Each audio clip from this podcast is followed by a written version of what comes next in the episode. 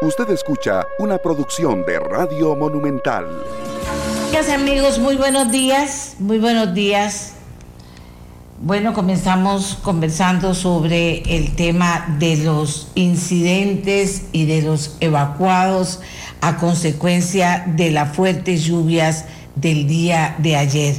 Ayer el paso de este iba a ser huracán en algún momento, se convirtió en tormenta eh, nos afectó de una forma muy seria, muy seria realmente. Eh, tenemos el informe final de la Comisión Nacional de Emergencias que dice, que dice que se atendieron finalmente, ese es el reporte que da, 769 personas, es el número de personas albergadas por efectos de Julia en el país reporta la Comisión Nacional de Emergencias. Eh, no es final, dicen que podría haber, eh, por lo menos es el informe más reciente que nos llega de la Comisión Nacional de Emergencias.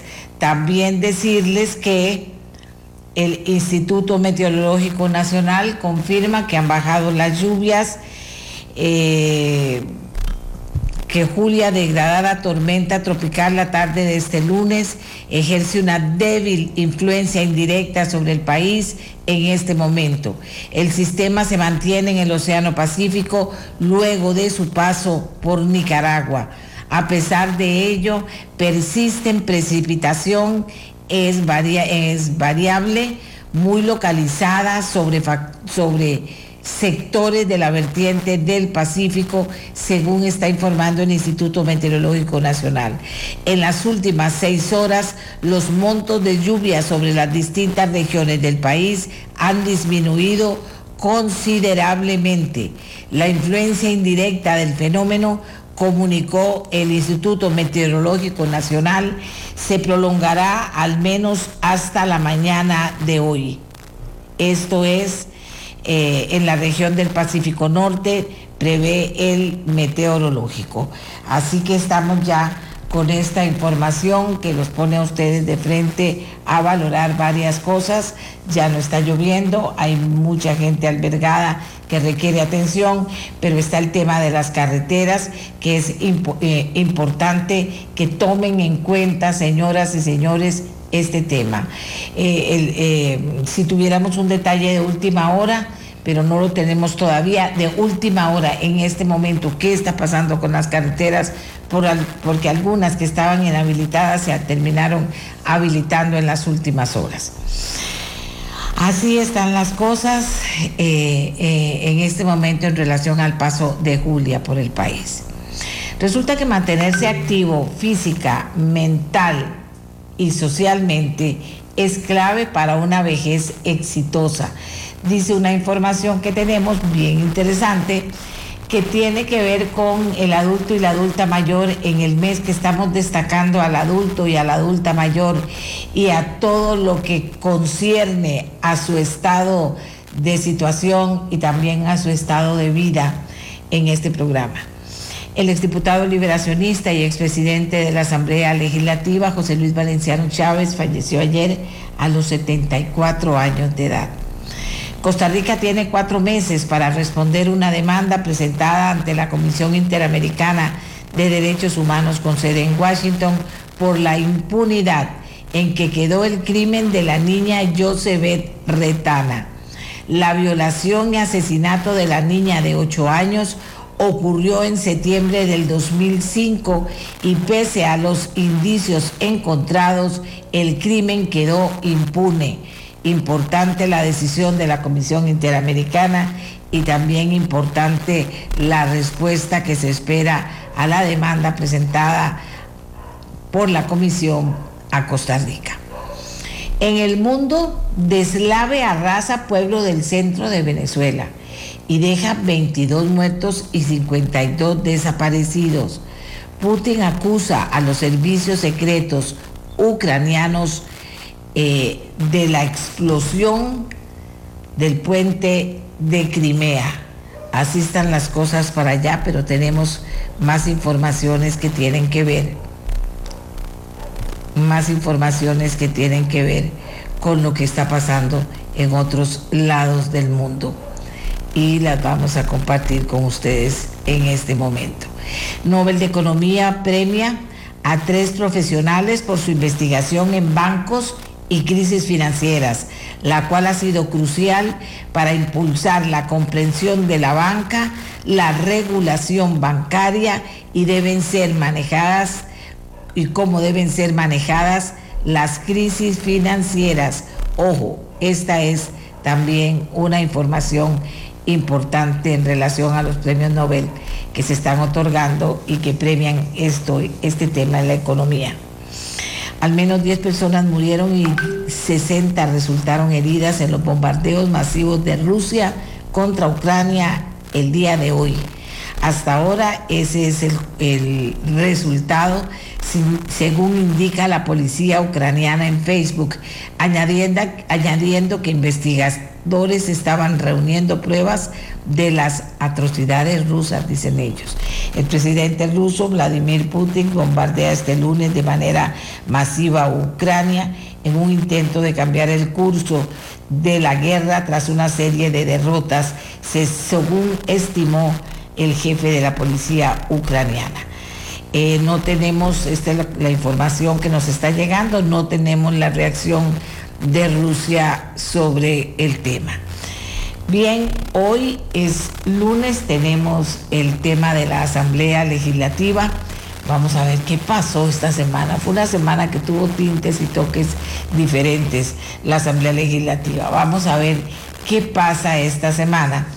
Eh, con ustedes cuando regresemos con los jefes de fracción, pero ahorita vamos a hacer nuestra primera pausa y cuando regresemos iniciamos con la mesa de trabajo, a ver cómo está y sobre todo revisar qué ha pasado esta semana que finaliza y en virtud de todo lo que pasó, cómo se prevé esta semana que empieza. ¿De acuerdo? Hagamos la pausa y ya regresamos, Costa Rica. Muchas gracias por estar con nosotros. Amigos y amigas, para las personas que nos están preguntando, sí vamos a tener al eh, ministro de Obras Públicas y Transportes en el programa, pero lo tendremos a las 8 de la mañana.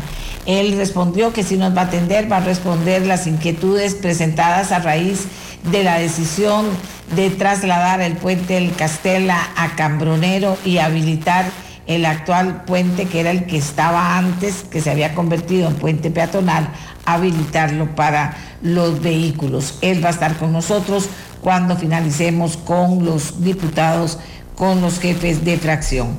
Ahora ya iniciamos, como siempre, con el presidente de la Asamblea Legislativa. Cuéntenos, don Rodrigo, buenos días. ¿Qué pasó esta semana en la Asamblea Legislativa? diferente que pueda afectar el desempeño esta semana, qué ha pasado esta semana en la Asamblea Legislativa que fue diferente a las pasadas semanas. Muy buenos días, doña Amelia, muy buenos días a los, los Tal vez nada más les robo un segundo para solidarizarme con todos los las personas que, que se han visto afectadas con estas grandes inundaciones que hemos tenido, sobre todo el fin de semana en el Pacífico, Pacífico Norte, Pacífico Sur, y que hemos visto la tragedia, todos estos ríos desbordados y gentes que han tenido que trasladar a los refugios. En realidad, manifestarles mi solidaridad eh, es parte de esta tragedia nacional que estamos viviendo por eh, la fragilidad de nuestra infraestructura. Pero es un gran tema para, para enfrentar también como país. Y, le, y les robo un segundo también para aprovechar y manifestarle un sentido pésame a todos los familiares, a familiares de José Luis Valenciano, queridísimo amigo y exdiputado, expresidente de la Asamblea Legislativa. Eh, fue diputado de gobierno en los dos periodos en que yo fui ministro de la presidencia y tuvimos siempre una linda amistad.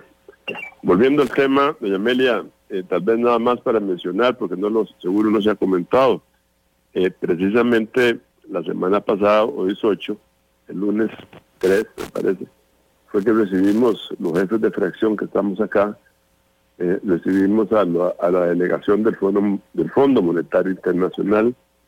Fue una visita muy importante porque la señora directora del fondo, doña Manuela Goretti, pudo explicar con amplitud a los jefes de fracción el resultado de la valoración que estaban concluyendo, en donde se, se ratifica pues que el país va cumpliendo con sus metas.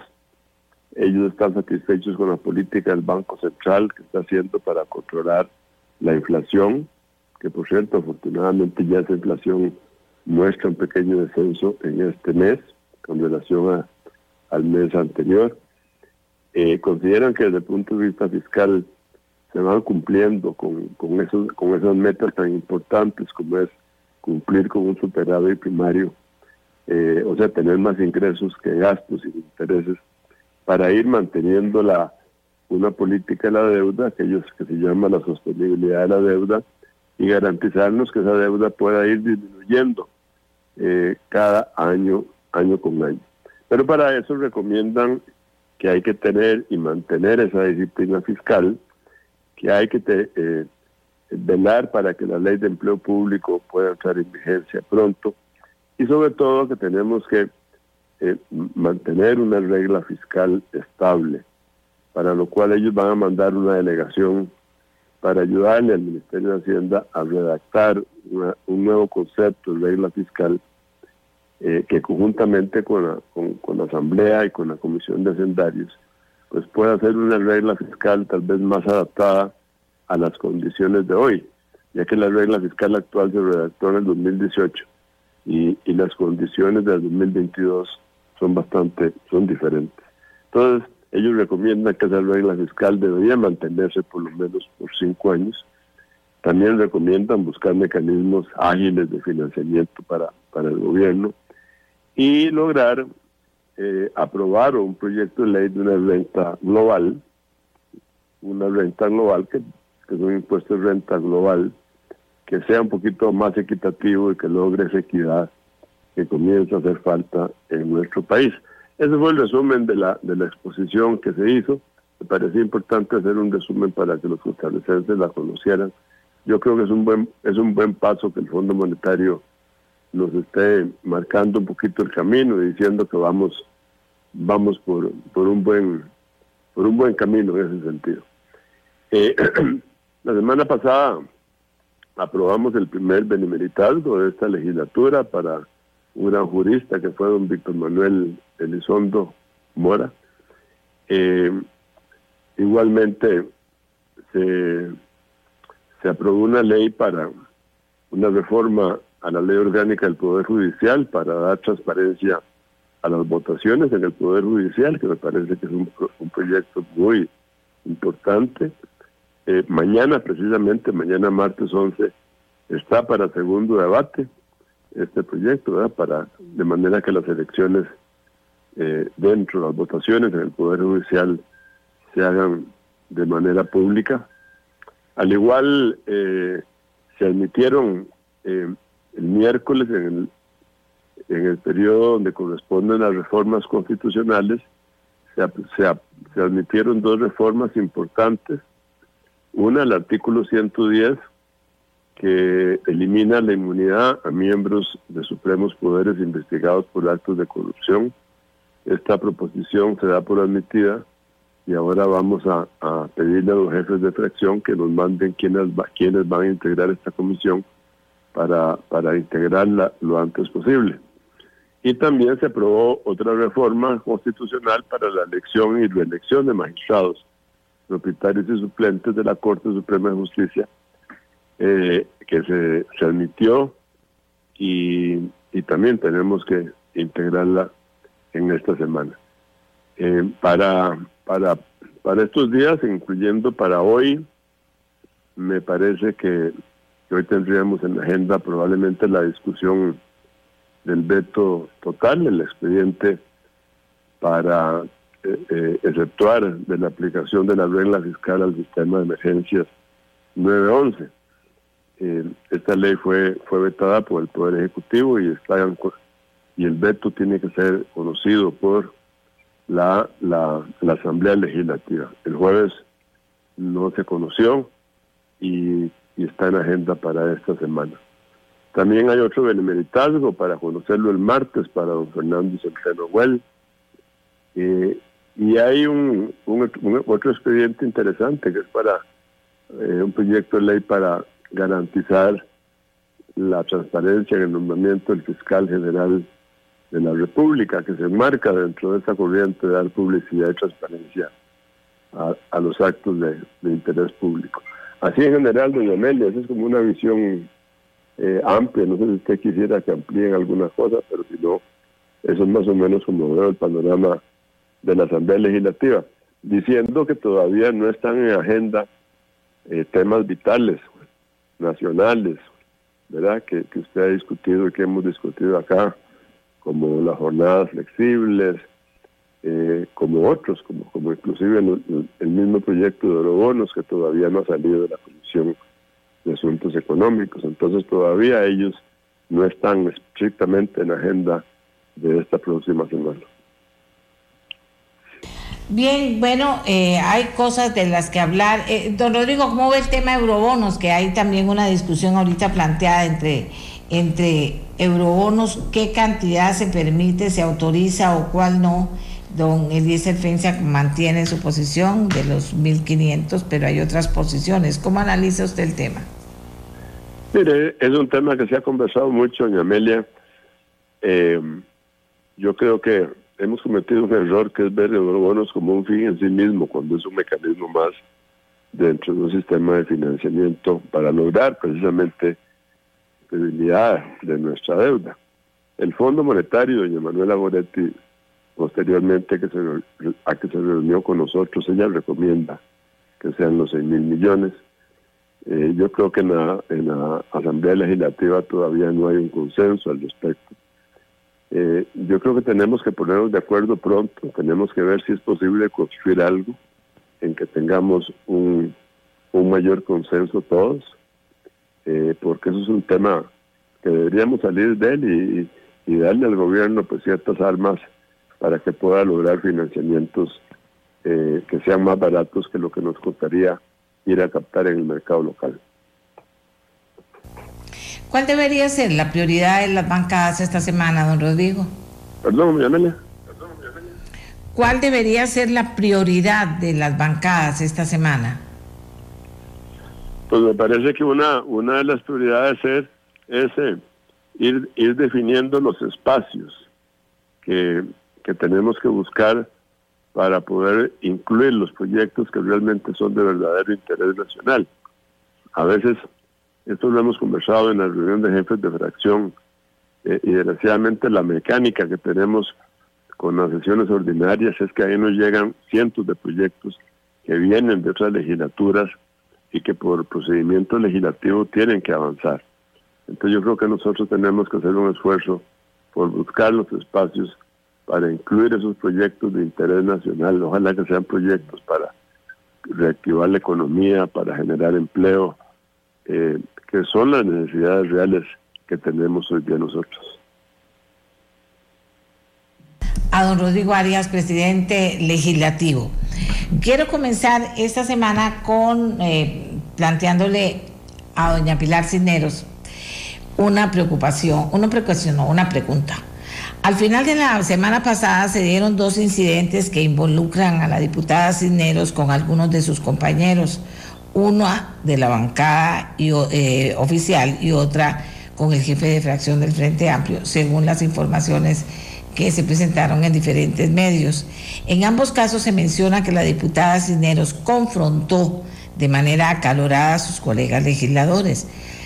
¿Cómo este tipo de situaciones, malentendidos o no, pueden perjudicar el trabajo de la Asamblea?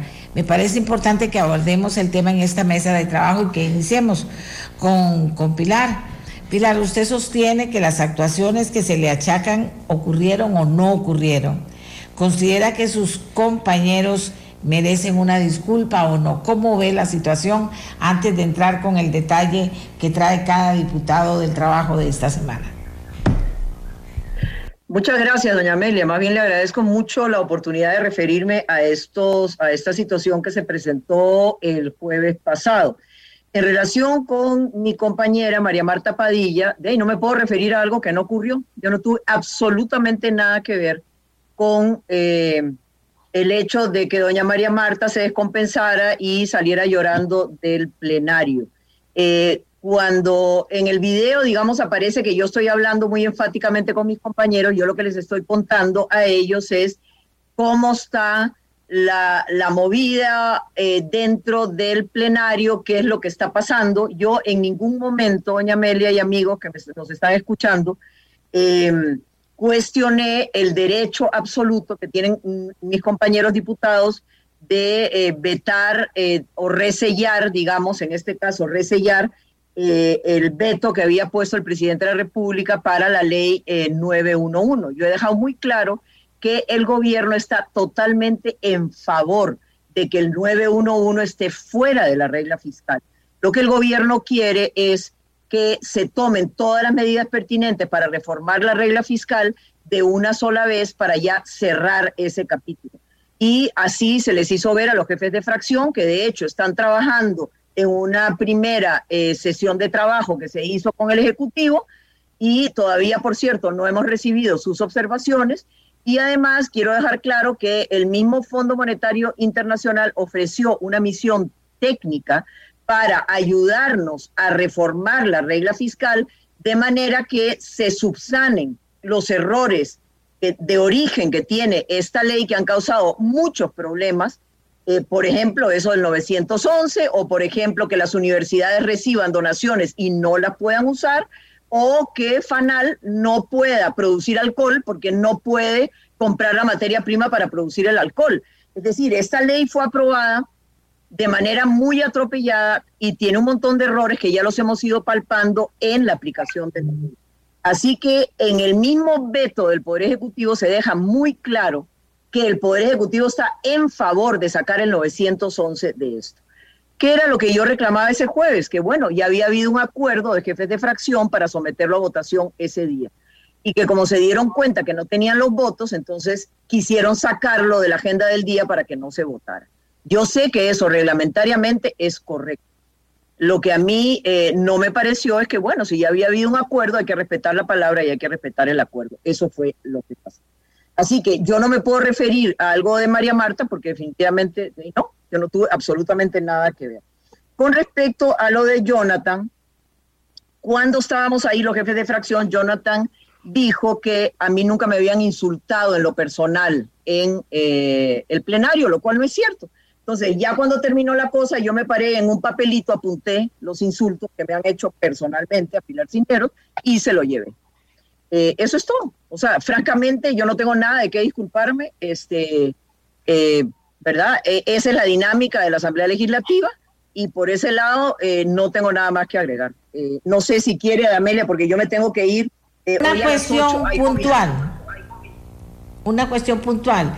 Eh, su compañera sostiene que sí pasó. ¿Esto provocaría alguna ruptura entre la unión de su fracción? ¿Usted conversó con ella para aclarar la situación? Mire, doña Amelia, discúlpeme, pero yo no creo que María Marta haya dicho que sí pasó. Eh, dígame, porque yo no he visto ninguna declaración de María Marta diciendo que sí pasó. Lo que me han dicho otros compañeros de bancada, porque recuérdese que yo no estaba ahí, yo estaba ya hablando con el presidente del Congreso y con los jefes de fracción lo que me dicen los compañeros es que doña María Marta, como es público y notorio, ha tenido varias pérdidas muy sensibles en su familia, eh, hermano, hijo, etcétera, y que el 911 había sido vital para eh, asistirle en esos momentos. Yo no sé, porque yo no estaba ahí, y Amelia, corríjame, pero yo no he visto ninguna declaración de la diputada María Marta Padilla diciendo que Pilar Cisneros tuvo algo que ver con eso, pero corríjame, si ha habido alguno, por lo menos yo no le he leído, eh, para quedar muy claro en ese punto. No sé, dígame usted. Estamos, estamos claros, eh, eh, de, de, acuerdo a esta información que usted no tenga doña María Marta acá, pero está muy claro lo que, lo que señala Pilar. Ahora entremos en materia. Don Eli Feinsaik, ¿cómo ve esta semana y qué cosas importantes cree usted que es necesario, a las que es necesario abrir espacio y cuáles están ya en la mesa como para que sea necesario avanzar con ellas. Eh, Doña Amelia. Doña Amelia. No, es que nada más nos referimos a eso, pero no a las cosas puntuales de esta semana. No sé si quiere, porque yo voy a tener que irme como faltando 10 para las 8, eh, porque hay comisión de eh, la, comisión de financiamiento de partidos políticos que empieza a esa hora. Yo me tengo que ir como a 10 para las 8, pero no sé, usted me dice. Vamos con usted, vamos con usted, tranquila. O sea, adelante con lo que, ¿cómo ve esta semana? ¿A qué hay que abrirle espacio y qué de lo que está sobre la mesa es necesario mm, apurar? Ok, muchas gracias, doña Amelia. Bueno, obviamente para nosotros sigue siendo prioridad eurobonos, ¿verdad? Eh, realmente a mí me preocupa mucho que sigue corriendo el tiempo, como yo he explicado más de una vez, no es que los eurobonos se aprueban hoy y ya mañana se pueden ir a colocar al mercado, hay todo un proceso y eh, pues es público y notorio que eh, se viene el Día de Acción de Gracias en Estados Unidos, donde hay una semana que prácticamente no pasa nada en Estados Unidos, por ponerlo de alguna manera, las cosas se hacen muy lentas, y luego viene el receso legislativo en diciembre. Así que eh, a mí me preocupa, en enero hay ese vencimiento muy fuerte de más de mil millones de dólares y me preocupa que el tiempo siga avanzando y que no se toma una posición. Es más, cuando salga de la comisión todavía hay que llevarlo al plenario, ¿verdad? O sea que el tiempo sigue corriendo y eso nos preocupa mucho. Em, esa mesa de diálogo para reformar la regla fiscal, realmente espero que los compañeros jefes de fracción me ayuden o ayuden al gobierno o ayuden al país para ver qué es lo que hay que reformar y si podemos llegar a un acuerdo. Em, a ver, vamos a ver, tengo aquí eh, el humedal La Culebra, ¿verdad? Eh, queremos impulsar eh, la aprobación de ese proyecto para poder avanzar en la carretera a San Carlos. ya viene la época en la cual se puede avanzar y ojalá pudiéramos salir adelante con eso. obviamente, jornadas flexibles. Ya le presentamos otra vez al Frente Amplio una serie de mociones para mejorar el texto y esperemos que podamos llegar a un acuerdo para desbloquear ese proyecto que está bloqueado por cientos de, de mociones en la Comisión de Hacendarios, pero no he recibido respuesta del Frente Amplio todavía. Y obviamente quería referirme a las inundaciones y a los problemas ocurridos eh, por el huracán y tormenta tropical Julia, que ha causado realmente problemas seriosísimos, sobre todo en la zona sur y en alguna parte de Guanacaste. Em, el gobierno está esperando los informes de los comités de emergencias municipales para ver si emite un decreto de emergencia. Eh, mientras tanto, se están haciendo todos los esfuerzos posibles por eh, restaurar los pasos y por eh, tratar de llevar un poco de alivio a las comunidades afectadas. Muchas gracias, doña Mete. Sí, una situación difícil, sin duda alguna. Don Eli Fensek, buenos días. Muy buenos días, doña Amelia. Muy buenos días a las compañeras jefas y subjefas de fracción eh, y a toda la audiencia de, su programa. Eh, bueno, yo creo, como mencionó doña Pilar, eh, el, tema, el tema más urgente en este momento es el de la situación que están viviendo comunidades alrededor del país con una infraestructura demasiado frágil y, este ciclón que, que, nos afectó durante el fin de semana a la espera de que el gobierno pueda hacer la, declaratoria de emergencia y emitir el decreto para, para poder asistir como se debe a, las comunidades en, eh, en, el cantón de Buenos Aires, en Osa, en, eh, en todas partes en el sur y en el norte, eh, en la parte de Guanacaste, en Cañas, en Bagaces, etcétera, ¿verdad? Que, que, ha habido muchísimas afectaciones y pues queremos ver que, en qué se puede ayudar desde la Asamblea Legislativa y, impulsar eh, a que el gobierno eh, haga lo, que le corresponde desde el Ejecutivo. Eh, temas grandes que están y siguen estando sobre la mesa, el tema de los eurobonos, yo creo que esta va a ser una semana de definiciones. Ya, ya la Comisión de Asuntos Económicos probablemente debería de, someter a votación los informes que hay para ver si, si esto puede avanzar hacia el plenario legislativo la posición nuestra del Partido Liberal Progresista es eh, que si se, si se condiciona la autorización a, que haya una disminución efectiva del nivel de endeudamiento, de la relación deuda-PIB, eh, del, del, pago de intereses que se hace, que, es lo que está asfixiando el presupuesto de la República, eh, que si se condiciona a que el gobierno genere superávit primario todos los años, entonces eh, podemos avanzar con, con ese proyecto. Eh, pero bueno, ahí, ahí dependerá ahora de la Comisión de Asuntos Económicos en la que yo no estoy, eh, que sometan esto a, a, votación para, para poder pasarlo al plenario.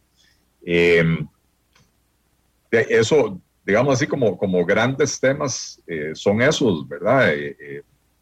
hay, hay asuntos que, que, vamos a estar viendo, posibles reformas constitucionales, la, la del derecho a la conectividad, eh, la del derecho a la privacidad de los datos personales, que me parece que son muy importantes, eh, que probablemente las vamos a poder ver esta semana, eh, de manera que, por ahí son los temas que, que, vemos esta semana. Daniela Rojas, jefa de fracción del Partido Unidad Social Cristiana, vía telefónica. ¿Cómo ve usted la situación o las cosas esta semana, Daniela? Hola, doña Amelia, muy buenos días y buenos días a, todos mis compañeros jefes de fracción y a su audiencia. Eh, doña Amelia, primero quiero indicar el tema de las observaciones que debemos las fracciones hacer llegar con respecto a la mesa de trabajo eh, que estamos haciendo para regla fiscal y la relación que tiene esto con lo sucedido la semana anterior. Nuestra fracción eh, es una de las fracciones, como lo mencionó la jefa de fracción oficialista, que no ha enviado las observaciones. Esto es porque la regla fiscal, lo hemos indicado, para nosotros es un tema sumamente delicado. Eh, es un instrumento para la contención del gasto muy importante y que todavía no tenemos definido en cuáles de los puntos que el Poder Ejecutivo quiere que se modifique estaríamos de acuerdo, porque nos da temor que eh, esta reforma termine siendo un coladero y desaparezca la regla fiscal. Por eso nos han enviado las observaciones, porque estamos haciendo un trabajo puntual y muy minucioso de cuáles serían esos puntos en los que estamos de acuerdo. Y ahí quisiera indicar que me extraña que en el único punto en el que estamos de acuerdo, todas las fracciones legislativas de esa reforma que quiere hacer el Poder Ejecutivo, que es sacar al 911 de la regla fiscal, pues no podamos avanzar eh, a pesar de que aprobamos un proyecto de ley porque el Poder Ejecutivo lo vetó, en lugar de aprovechar que este es uno de los puntos de los que todos estamos de acuerdo y construir a partir de esa coincidencia que estamos teniendo. Esta semana, doña Amelia, yo espero, como ya lo indicaron los compañeros que me antecedieron, eh, se pueda avanzar en el proyecto de ley de eurobonos. Nosotros hemos sido la fracción que desde el inicio hemos estado de acuerdo, presentamos eh, un proyecto, bueno, un dictamen más bien con las condiciones necesarias, eh, pero bueno, un dictamen que fue rechazado por las fracciones que están representadas en la Comisión de Asuntos Económicos, pero bueno, nos alegra saber que ahorita ya hay un cambio de postura y esperamos que esta semana entonces se pueda votar y que pueda salir pronto de comisión. Esto es un tema eh, país muy importante eh, para mejorar las condiciones de todos los costarricenses, doña Amelia, para no permitir que suban las tasas de interés y para hacer que tengamos una deuda eh, más barata de la que ahorita tenemos. Gracias, Sofía Guillén, subjefa de fracción del Frente Amplio. Adelante, Sofía, buenos días. Buenos días, doña Amelia y compañeras y compañeros diputados. Eh, en primera instancia también solidarizarme con las personas afectadas por el paso de este huracán, ponerme a disposición en lo que pueda ayudar y esperar que los municipios y la Comisión Nacional de Emergencias pues también eh, lo antes posible pues, pues puedan seguir colaborando, ¿no? Eh, sobre la agenda que se ha visto la semana que pasó y esta que podría verse esta semana, yo coincido con lo planteado aquí por, eh, por la jefa eh, del PUSC, que tiene que ver directamente con el resello del 911. Es muy particular porque casi nunca las cinco fracciones de oposición estamos de acuerdo todas en algo y esta vez sí estamos de acuerdo todas en la necesidad de que la línea 911 sea excluida de manera urgente de la aplicación de la regla fiscal para evitar que sea obligada a subejecutar dinero o para evitar posibles recortes en, momentos eh, de más crisis, ¿verdad? Justo ahora que pasa el huracán y justo ahora que hemos pasado varios tiempos difíciles, tenemos clara la importancia de la línea 911. Eh, yo creo que hay una especie de visión del Ejecutivo quizás un poco equivocada, del todo nada, ¿verdad? O es toda la reforma de la regla fiscal o es nada. Y yo creo que eso es un error, eh, porque mientras nos ponemos de acuerdo para la reforma integral y total de la regla fiscal, pueden pasar meses. Y no necesariamente la línea 911 pueda esperar meses a que nos pongamos de acuerdo. Ojalá que en esto que sí tenemos acuerdo podamos esta semana resolverlo. Lo otro es em, que, como decía el, señor presidente de la, de la Asamblea hace un rato, eh, pues celebrar el avance de la reforma constitucional que elimina la inmunidad de los miembros de supremos poderes por casos de corrupción. Ahora hay que asignar miembros a la comisión que la va a ver y espero yo que llegue a buen, a buen término y se pueda aprobar. Un tema que tal vez no ha surgido y me gustaría poner sobre la mesa, doña Amelia, tiene que ver con lo que ha pasado en la Comisión de Derechos Humanos, donde está el compañero Antonio Ortega de nuestra fracción. En lo que respecta a terapias de conversión, están viendo más de 100 mociones del Partido Nueva República y entonces esta semana van a sesionar de manera extraordinaria para intentar sacarlo adelante. Sí me llama la atención eh, sobre el FMI, que una de las cosas que eh, se obtienen a partir de la reunión que tienen con el FMI, los, las jefaturas, es que el FMI eh, le acepta la jefatura del Frente Amplio. Cuando la jefatura le pregunta si se está renegociando el acuerdo, el FMI le dice que sí. Es decir, que el gobierno está renegociando el acuerdo que dejó Carlos Alvarado con el FMI, pero no sabemos en qué consiste esa renegociación. Y yo creo que es importante para la ciudadanía que el gobierno busque transparentar esa renegociación lo antes posible para entender a qué se están condicionando el resto de los desembolsos. Finalmente, sobre eurobonos, doña Amelia, yo estoy en la Comisión de Asuntos Económicos, es un tema que me atañe directamente.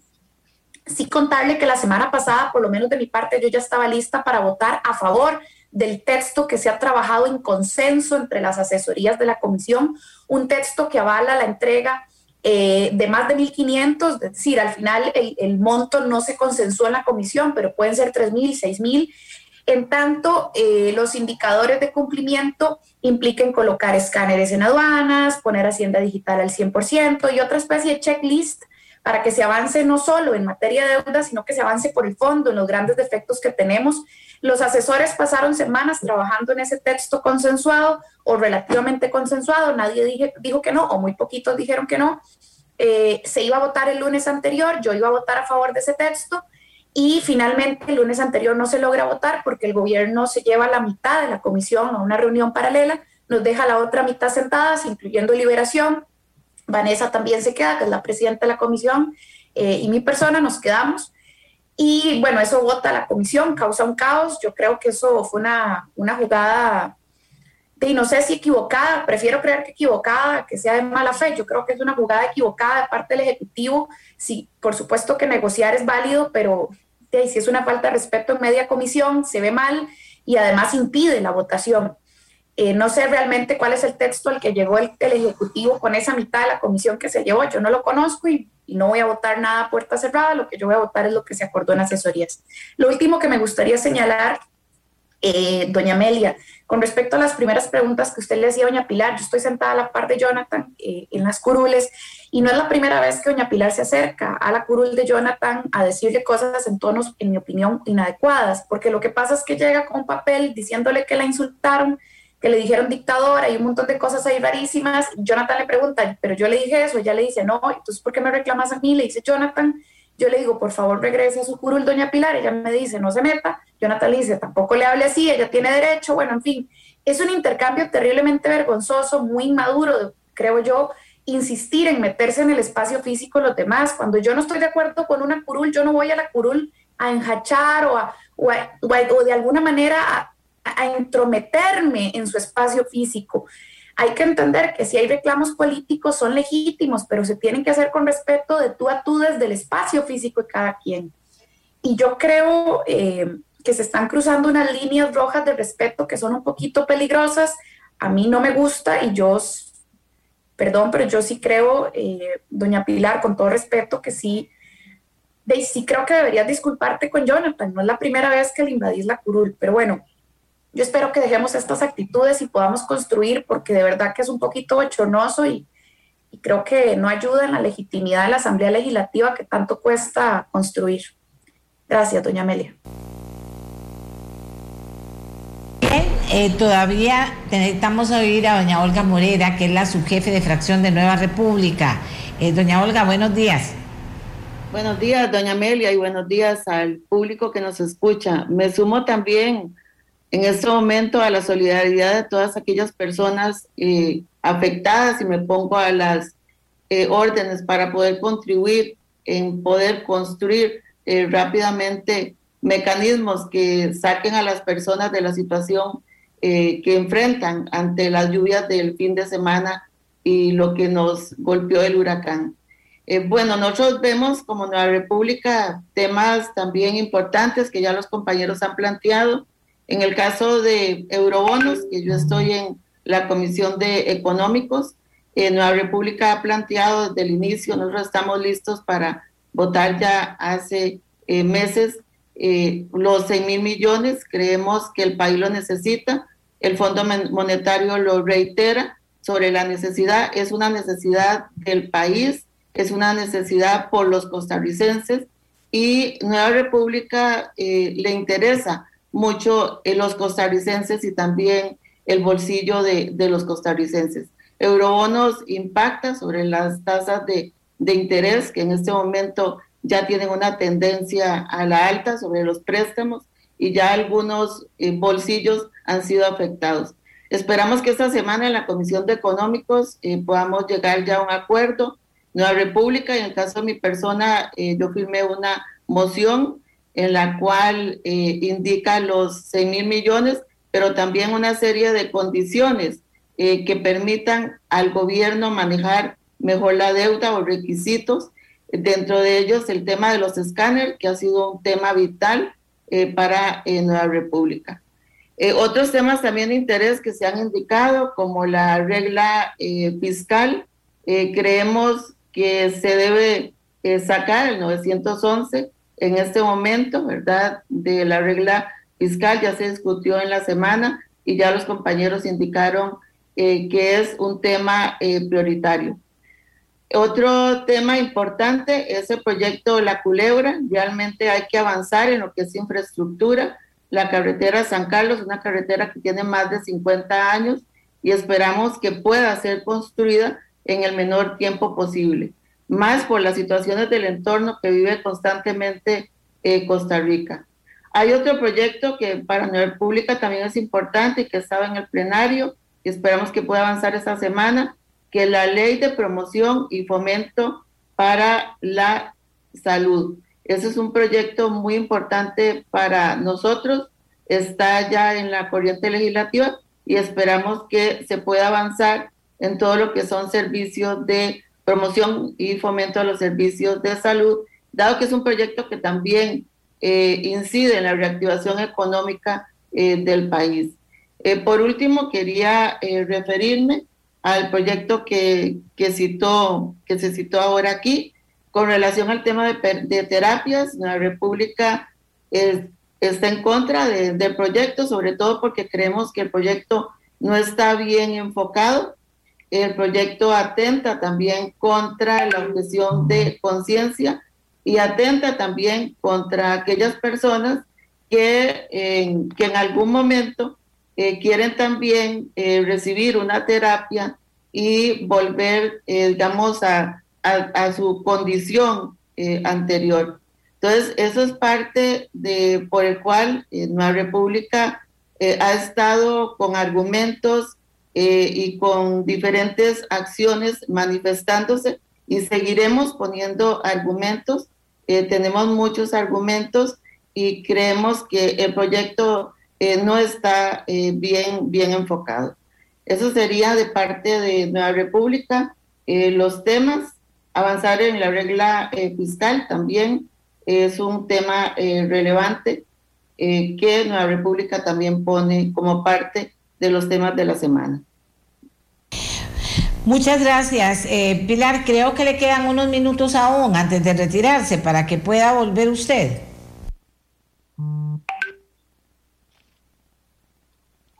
Sí, señora, muchísimas gracias. Sí, vea, con respecto a lo de la reunión eh, promovida por la ministra de la Presidencia para eurobonos, yo quiero dejar bien claro que se citó a, a los compañeros de la Comisión de Económicos que tenían, querían apoyar los 6 mil millones. Y en esa reunión lo que se trató de hacer fue consensuar con qué requisitos aprobarían esos 6 mil millones. Porque si bien hay consenso en que sí deberían aprobarse los 6 mil millones, eh, tenían que ponerse de acuerdo que usted que exigiría, usted que exigiría, a ver si se podían eh, negociar o consensuar más bien en lugar de negociar un solo texto que fuera ya listo a la Comisión de Económicas para ver si los otros compañeros que en principio no están de acuerdo con los 6 mil millones aceptarían ese texto. Y esa fue la única y exclusiva razón por la cual se citó a esa reunión a los compañeros que ya habían manifestado que apoyarían los 6 mil millones. Y vea, con respecto a lo que decía la compañera Sofía Guillén, yo no tengo ningún problema en reconocer que efectivamente en una otra ocasión yo le falté el respeto a Jonathan Acuña, se lo falté. Le pedí una reunión y con toda humildad le dije, Jonathan, te ofrezco las más sinceras disculpas. Por favor, discúlpame por lo que hice, no esta vez, sino en otra vez anterior. En esta vez yo considero que no. ¿Y por qué? Por lo que yo ya expliqué antes y con esto cierro el capítulo. El país tiene cosas súper importantes para avanzar y no en estos detalles que a mi juicio están totalmente zanjados. Cuando don Jonathan dice ahí, doña Pilar, a usted nunca le han insultado en lo personal, cuando estábamos ahí con don Rodrigo Arias, yo le dije, don Jonathan, sí. Eh, y me dice, dígame qué. Le digo, en este momento no le puedo decir, pero yo por ahí tengo una lista de las cosas que me han dicho. Bueno, yo no me lo tomo personal, Amelia. Usted sabe muy bien, porque usted ha sido periodista tantos años como yo, que nosotros como periodistas recibimos un trato muy duro y muy difícil con toda la gente que se siente perjudicado por la acción periodística que uno emite. Así que yo no me lo tomo personal. Esta vez yo nada más llegué a donde don Jonathan decirle, don Jonathan, aquí está la lista de los insultos que me han proferido, aquí está por si los quiere ver. Yo fui respetuosa, yo no en ningún momento ni alcé la voz ni nada. Así que esta vez, sinceramente, yo considero que actué bien. Tal vez como dice eh, Sofía, y lo voy a aprender, no llegar hasta donde él está, sino buscar un espacio neutro para decirle lo que le tengo que decir. Ok, lo tomaré muy en cuenta y no lo volveré a hacer. Pero yo soy una persona, Amelia, que a mí no, no soy orgullosa en ese sentido. Cuando me equivoco, digo, me equivoqué, cometí un error. Cuando creo que tengo que ofrecer disculpas, lo hago con toda sinceridad y con toda humildad. No tengo ningún problema en reconocer que me equivoqué. Esta vez creo que no me equivoqué.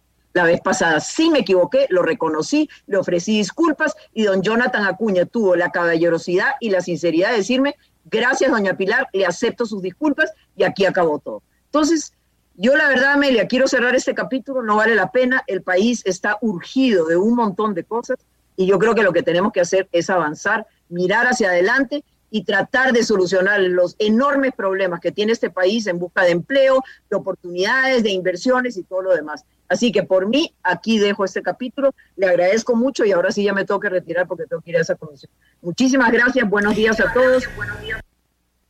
Se escuchar. Pilar, don Eli acá adelante.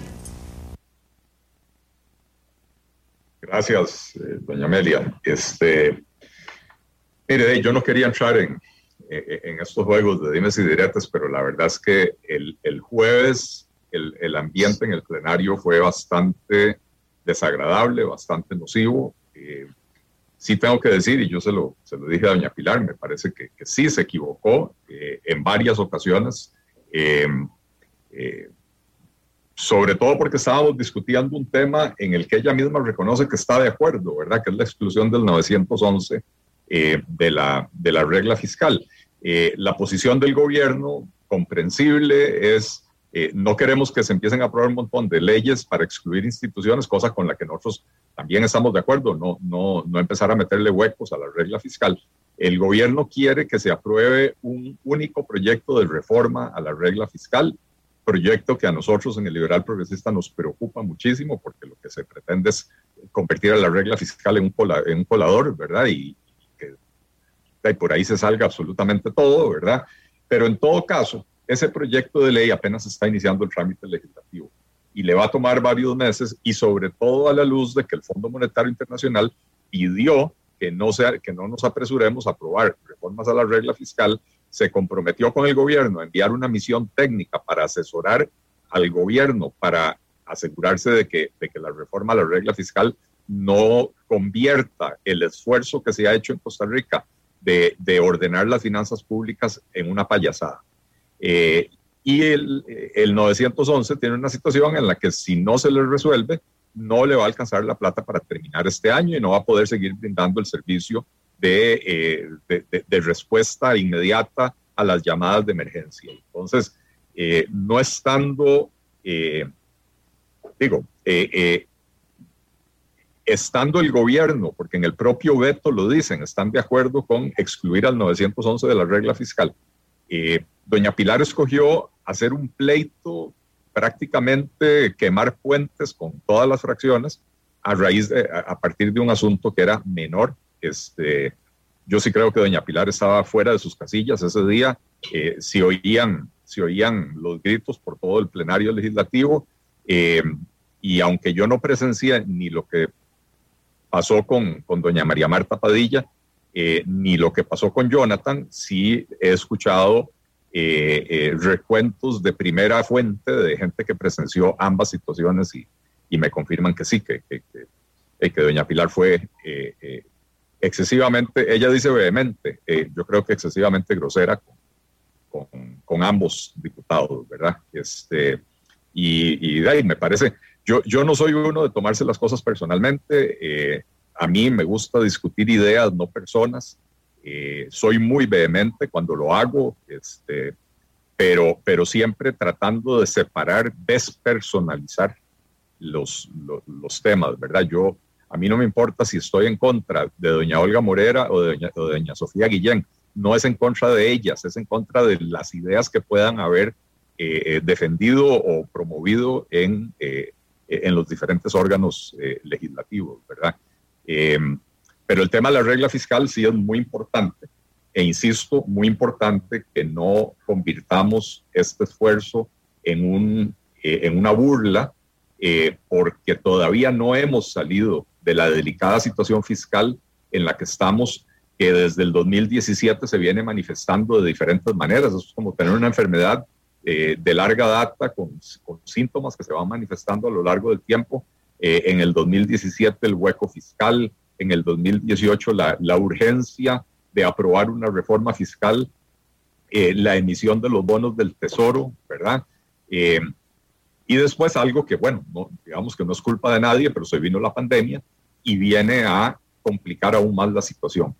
Eh, así que no hemos salido, no nos hemos recuperado de la irresponsabilidad fiscal con la que se manejó este país del 2010 en adelante, eh, con, eh, creando déficits de 5, 6, 7, hasta 8 puntos porcentuales al año durante 11 años seguidos.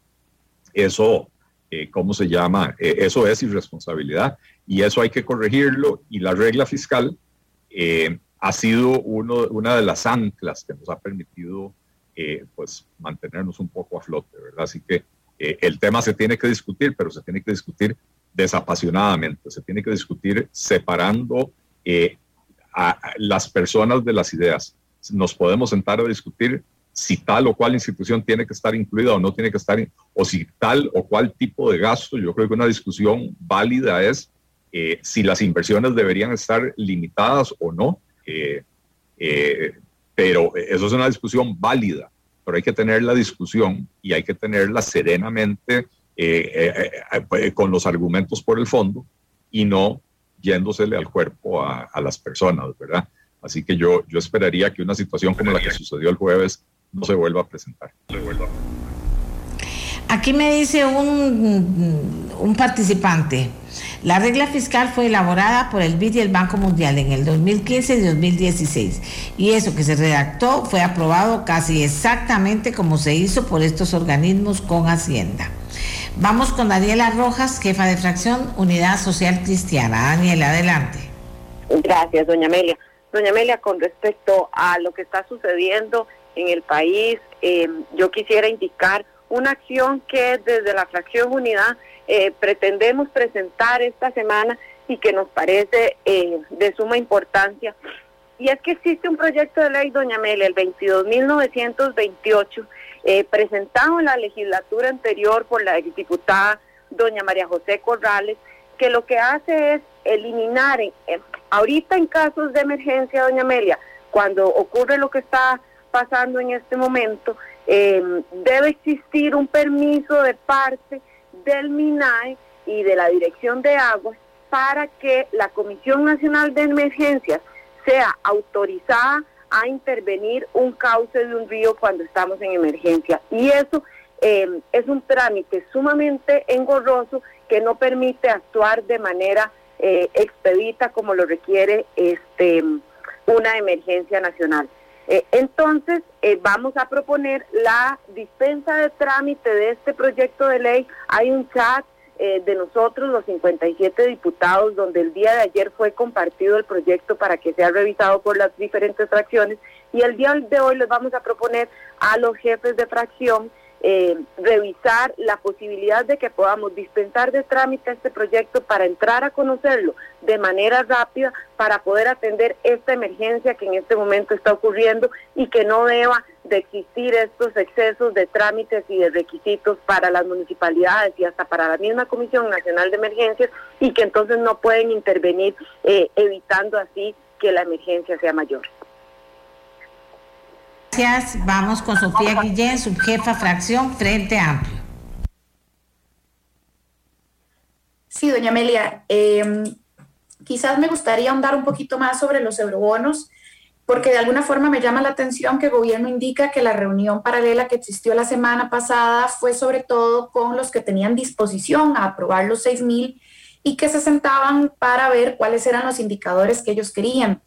Eh, yo quería contarle a la audiencia y que contarle también a usted, doña Amelia, que desde el 26 de septiembre a las 4 y 33 pm yo le envié por mensaje precisamente a los que luego se van a reunir con gobierno en esa reunión del lunes, eh, es decir, una semana antes, yo les había enviado una moción eh, de que era básicamente la moción que se había trabajado en consenso en las asesorías. Me senté en medio plenario y les dije eh, compañeros, vean, yo estoy dispuesta a aprobar los 6 mil, pero eh, respetemos un poco el trabajo que se ha hecho en las asesorías porque implica que para acceder a los siguientes pagos, el gobierno debe ir avanzando en lucha contra el fraude, en Hacienda Digital, en escáneres de aduanas, eh, y eso era un poco lo que se había ido conversando. Yo siempre he dicho que el Frente Amplio ha tenido anuencia a aprobar más de 1.500 millones en tanto existan indicadores claros y rendición de cuentas.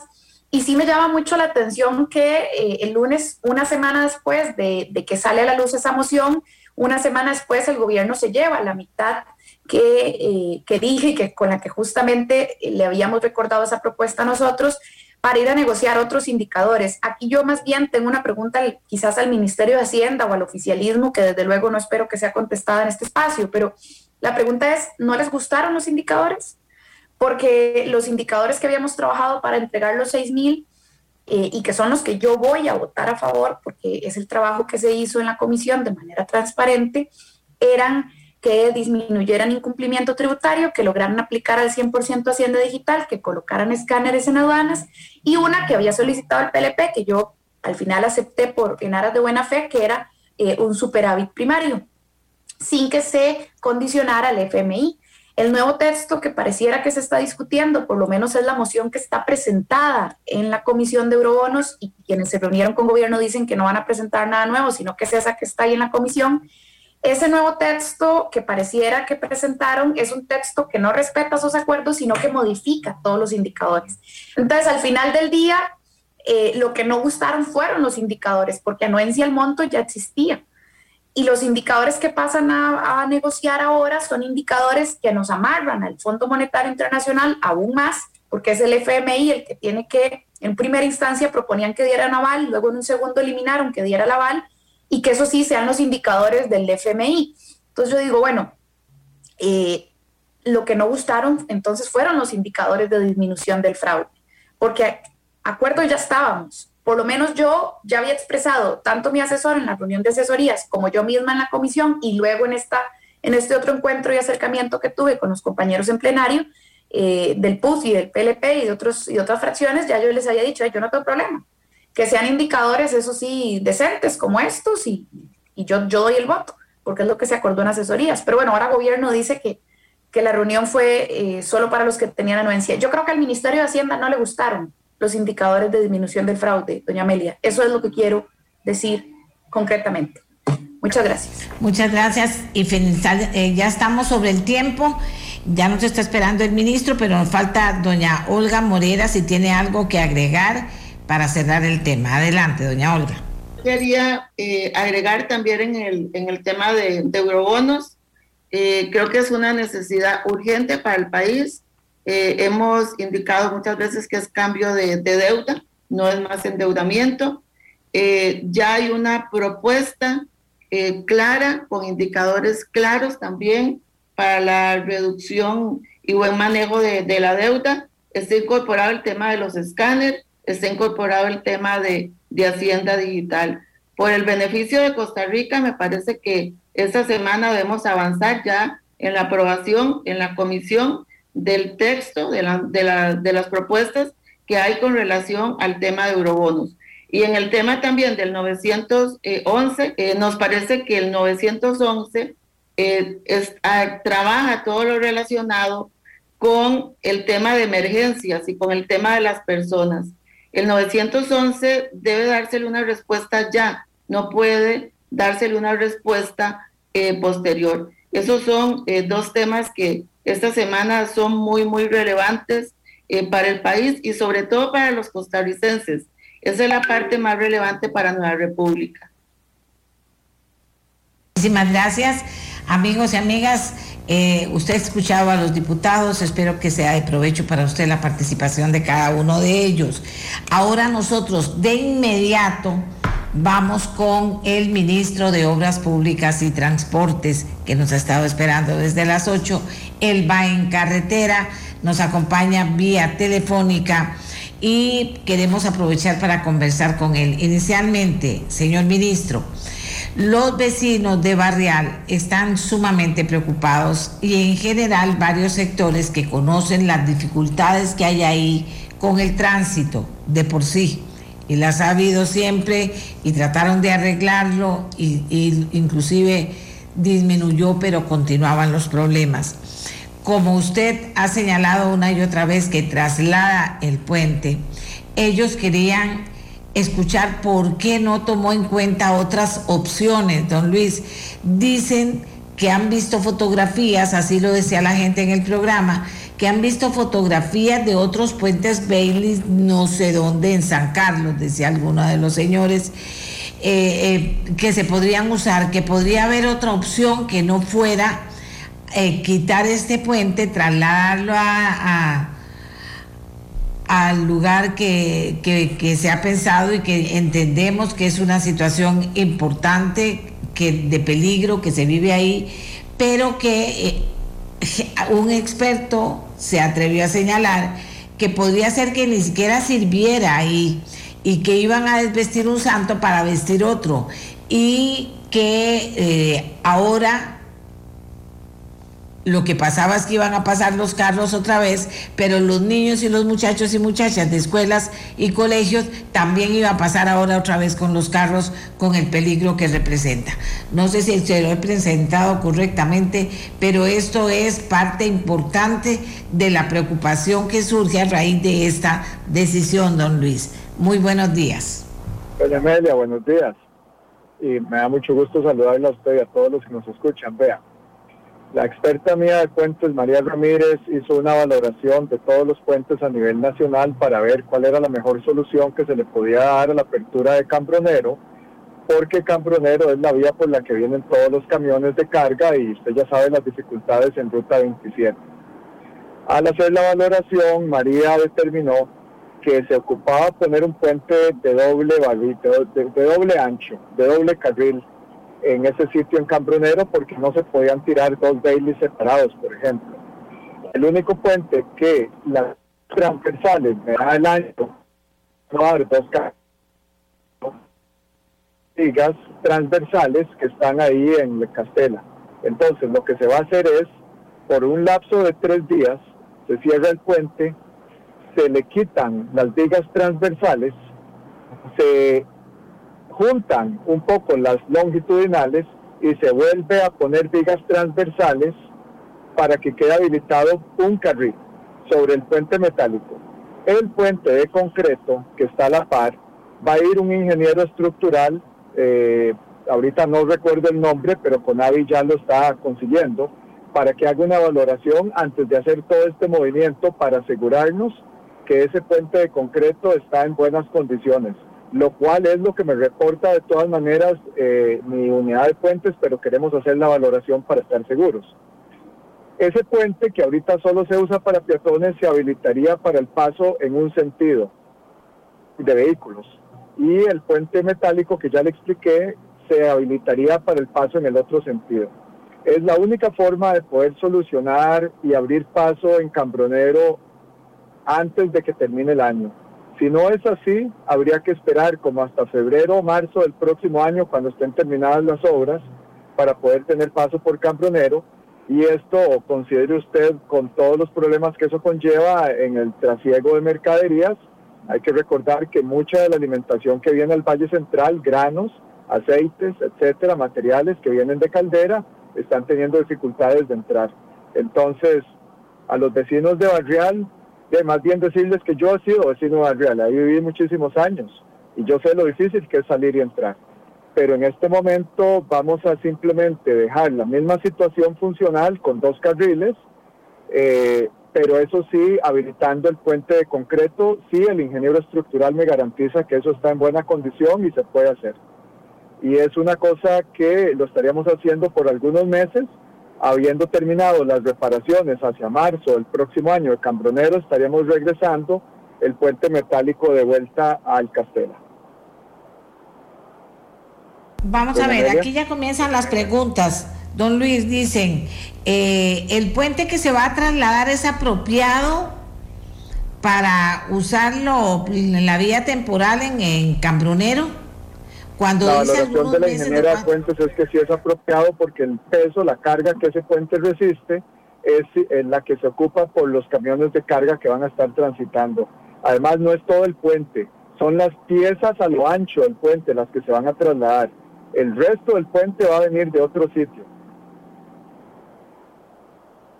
Ok, cuando dice algunos meses, ¿cuántos meses son, don Luis? Ya le dije, en marzo del próximo año es la fecha en la que tenemos programado que estarían culminando las labores de el muro de retención que se haría en Cambronero, el relleno y las obras de drenaje para poder habilitar la carretera de nuevo. Ah, bueno. Es que eso es importante también, que nos cuente cómo está el tema cambronero para entender la otra parte de esto.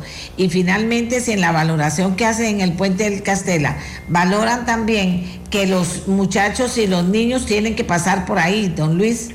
Por supuesto, está el conservatorio y está el colegio técnico, y hay mucha gente que cruza por ahí. El puente de concreto sí tiene aceras, si no me equivoco de todas maneras, vamos a colocar un nuevo puente modular eh, que sea peatonal a la par del que ya existe, para poder habilitar un poco más de capacidad para el cruce de peatones. Eh, si recuerda usted el que pusimos en San Carlos, peatonal, que es solo para, para, para personas, que es como de un metro y medio de ancho, algo similar se va a estar poniendo ahí a la par, como parte de estas obras. Por favor repásenos cómo está el tema de Cambronero, para que la gente pueda entender un poquito también lo que está pasando allá. Doña Amelia, discúlpeme, pero es que se le cortó porque estoy en carretera, perdón, es que estoy en la zona sur valorando daños. Eh, vamos a ver, que eh, estábamos hablando de la posibilidad de que usted volviera a valorar Cambronero para que la gente escuchara cómo está la situación realmente ahí en Cambronero.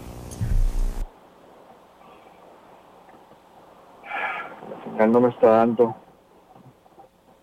No me oye. A ver, don Luis, a ver, a ver, a ver. Ahora me escucha, don Luis. Doña Amelia, sí, eh, algo me está regresando de señal en este momento, discúlpeme. Bueno, eh, entonces usted prevé que de aquí a marzo, o sea, cinco meses, la congestión vial en esa zona va a aumentar, don Luis.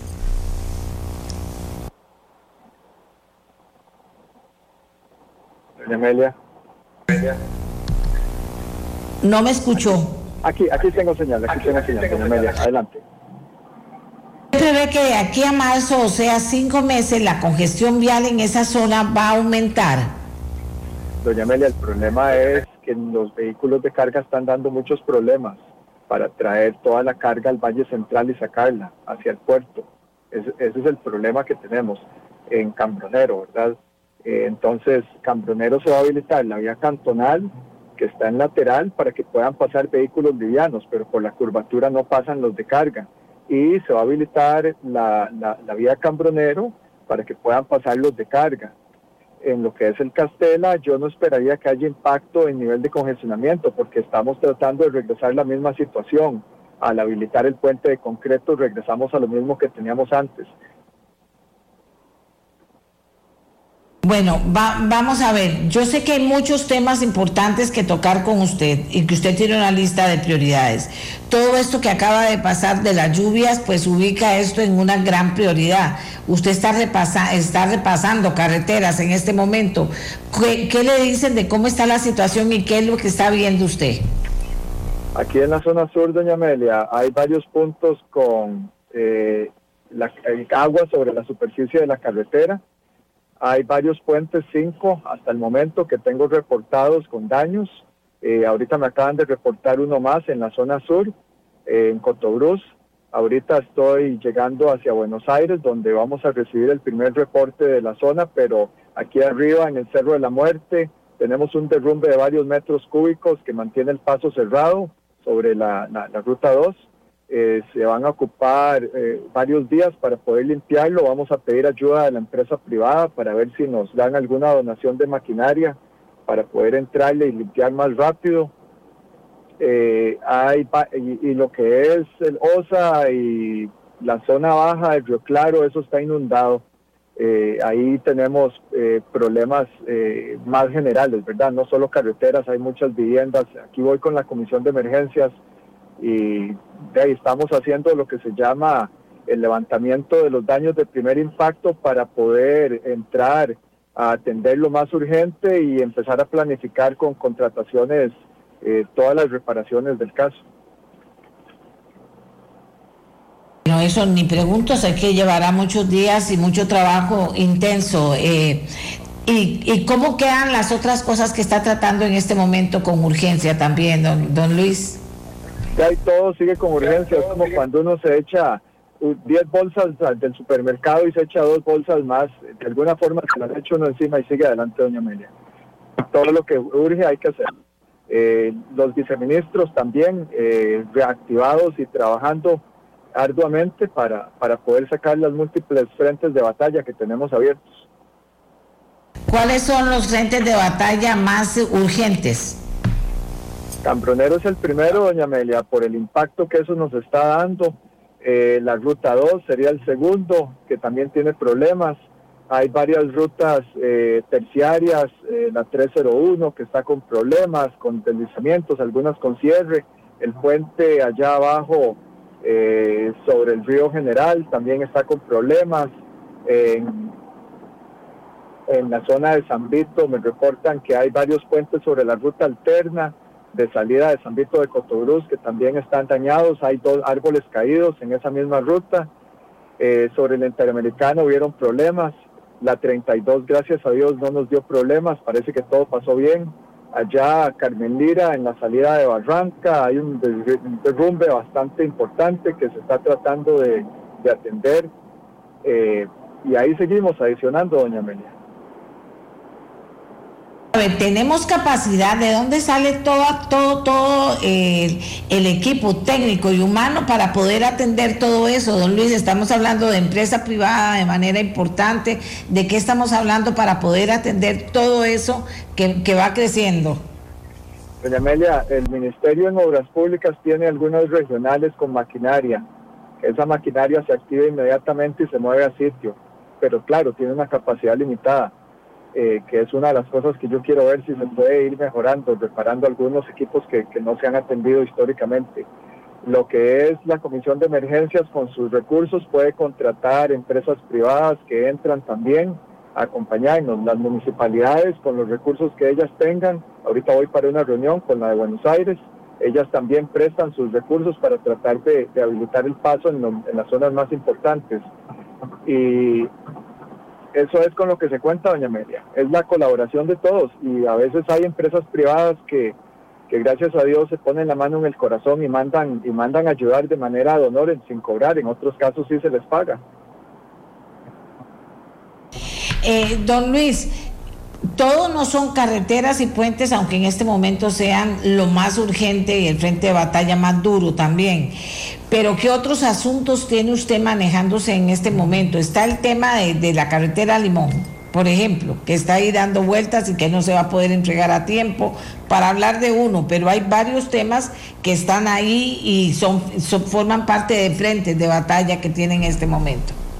Exactamente, carretera de Limón. Hemos tenido múltiples reuniones para llevarle el pulso a las expropiaciones, para poder habilitar suficiente tierra para que puedan construir sin retrasarse y a la vez todo lo que son obras complementarias y adicionales. Recuerde que la Contraloría había pedido que había que hacer todo un análisis de prefactibilidad, el cual está por iniciar en estos días, doña Amelia, para poder determinar cuál es el mejor balance entre costo y lo que la gente ocupa a nivel de cruces, aceras, ciclovías, etcétera. Eh, ya con base a ese análisis, cuando esté terminado, ya podríamos sí estar en capacidad de decir esto es lo que se recomienda técnicamente y esto es lo que cuesta para todo lo que no se dejó de hacer cuando se hizo el diseño original. Está la carretera de San Carlos, que también estamos tratando de mover con las expropiaciones, con el humedal de la culebra, con algunos puntos. Eh, está lo que es la concesión de Caldera, que está caminando para presentar eh, al, la empresa lo que son los estudios de factibilidad para poder avanzar con eso. Está el plan maestro de Limón del aeropuerto que queremos eh, efectuarlo lo antes posible para determinar si ocupamos tierras aledañas que son del MINAE mediante una compensación para poder extender esa pista en otro sentido o si la pista actual se puede habilitar eh, de por todo lado, doña Amelia. Y están los contratos de conservación que, por cierto, hoy se van a anunciar en el Colegio Federado a las 3 de la tarde para que todas las empresas interesadas puedan visitar las zonas del país y puedan cotizar. Las cotizaciones se van a abrir más o menos en 10 días. Esta semana que viene van a hacer visitas de sitio. Con eso ya podríamos empezar a atender lo que es el asfaltado. Está la pista de Liberia, que estamos tratando de ver si logramos habilitar la planta de asfalto allá arriba o si logramos extender el contrato con el actual concesionario para que se pueda reparar. Eh, hay desequilibrio financiero en el Juan Santa María, en el cual hay que pagarle al gestor interesado eh, varios eh, una cantidad significativa de dinero. y de ahí, doña Amelia, ahí les puedo seguir citando ejemplos. Hay un montón de cosas en el aire. El ministro había dicho que iba a entregarle al presidente un proyecto para regular las plataformas de transporte como Uber en septiembre. ¿Le puede preguntar sobre eso? Sí, doña Amelia, ese proyecto de ley se ha estado trabajando. Eh, ahora más bien lo que tenemos es el proyecto de ley y posiblemente el reglamento, ¿verdad? Que también se ocupa, aunque ese no es de ley, ese ya se adopta por el Poder Ejecutivo. Entonces estamos trabajando en terminar y tiene que hacerlo desde el proyecto de ley y tener bien avanzadito el reglamento para que cuando salga el proyecto de ley se pueda reglamentar y no que pase lo que siempre pasa, que el reglamento se queda en el aire. Y usted siente que eso, pues, sí, en eso tiene toda la razón, no se la voy a quitar, pero siente que hay capacidad para apurar las cosas de la forma en que se necesitan, porque pareciera que después no nos alcanza el tiempo. Doña Amelia, siempre es así. En todas las cosas que hemos conversado, eh, hablar y decir es muy fácil, pero hacer viera qué difícil que es. Eh, de ahí tiene que ser uno muy creativo, buscar colaboración de otros organismos, instituciones, de otros ministerios, eh, ver de cooperación técnica que hay, hacerle un llamado a la gente a lo interno, pero viera que gracias a Dios como que todo se va alineando y las cosas van caminando, no a la velocidad que uno quisiera, pero van caminando. Velocidad que uno quisiera. ¿Qué es lo que se le ha trazado más que no ha podido caminar suficiente, don Luis? yo quisiera las plantas de asfalto ya abiertas, yo quisiera los contratos de conservación para estar pavimentando ya preparados, yo quisiera la empresa reparando la pista del Daniel Uber ya ahí en sitio, reparando. Eh, yo quisiera cambronero abierto, doña Amelia, pero de ahí... Luis, hay algo de lo que hablamos... Sí, señora Perdóneme, sí, señora. De lo que hablamos eh, eh, aquí siempre en el programa es lo mismo. Tenemos buena gestión, le está fallando la gestión más que otra cosa, o qué es lo que está fallando para no poder hacer las cosas más rápido. Ya, doña Amelia, cualquier cosa que usted quiera hacer lleva un proceso, ¿verdad? Usted tiene primero que hacer estudios técnicos, después tiene que inscribirlo en el Mideplan, después tiene que habilitar presupuesto, después tiene que preparar los términos de referencia, después tiene que sacarlo a, a contratación, después tiene que adjudicar y esperar que hayan reclamos, atender reclamos. O sea, es toda una procesión de pasos legales que de ahí hay que seguirlos, así son las cosas, pero, pero sí atrasa. Lo que sí hemos logrado es que a lo interno los plazos internos se reduzcan, de manera que antes, cuando se duraban un mes en preparar algo, ahora lo preparamos en cosa de una semana. Eh, entonces, en, eso es en lo que estamos tratando, de adelgazar todo lo que es proceso interno y la coordinación con otras instituciones, pero igual hay que seguir todas esas cosas. Que si usted tuviera la posibilidad o pudiera hablar con quienes tienen la posibilidad, no sé quiénes serán, de, de, de poder eliminar parte de estos procesos tan engorrosos, ¿sería importante o es imposible lograrlo? Sí, sería importante, doña Amelia. Un primer paso es el proyecto de modernización del Ministerio de Obras Públicas y Transportes, donde reorganizamos algunas unidades en, tres divisiones principales y ya ahí logramos una mejor coordinación. Eh, pero otros aspectos ya son a lo externo, ¿verdad? Eh, los protocolos ambientales que hay que llenar, eh, algunas coordinaciones que hay que hacer a nivel de, plan, que sí llevan algunos días, aunque ellos han estado colaborando fuertemente y de hecho han, han agilizado mucho. Hay que reconocérselo al Mideplan y, y al MINAE también. Eh, pero, por ejemplo, el otro día, para tratar de habilitar la planta de asfalto de Colima, para poder asfaltar la ruta alterna ahí en Cambronero, pues viera que los mandos medios no querían y ya fue una cuestión que, que se duró como tres días, gracias a Dios al final comprendieron lo urgente del caso, pero es difícil, doña Amelia. El primer paso yo creo que es esa modernización de nosotros como ministerio y otros ministerios también tienen que hacer ese paso. Tengo entendido que el MINAE también está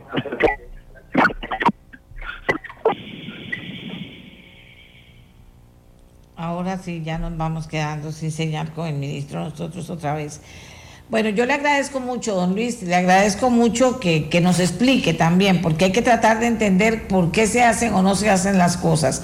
En cuanto al puente del Castela, usted explicó y entiendo de sus palabras que es lo que se puede hacer, que lo están estudiando y que están viendo aún en este momento de qué forma habilitan esta zona para que eh, pueda ser segura para quienes transitan por ahí, para que pueda tener los carriles operando bien y que están tratando de buscar todavía varias soluciones para que quede lo mejor posible. Entiendo esto y entonces no voy a, volverle a preguntar sobre lo mismo, pero voy a estar atenta, se lo preguntaré por escrito en un mensaje, a ver finalmente qué lograron, pues le digo para...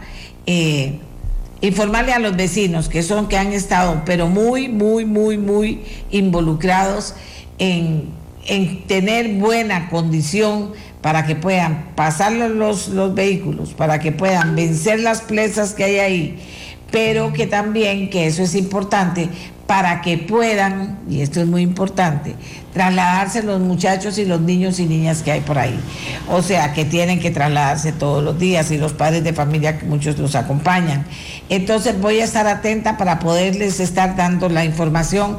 Le agradezco al ministro de Obras Públicas y Transportes que nos atendiera durante el lapso posible. La llamada se cortó, no podemos retomarla pero vamos a hacer una pausa y cuando volvamos vamos a ir con una sección que me gusta mucho, la voz de la adulta y el adulto mayor. Ya volvemos.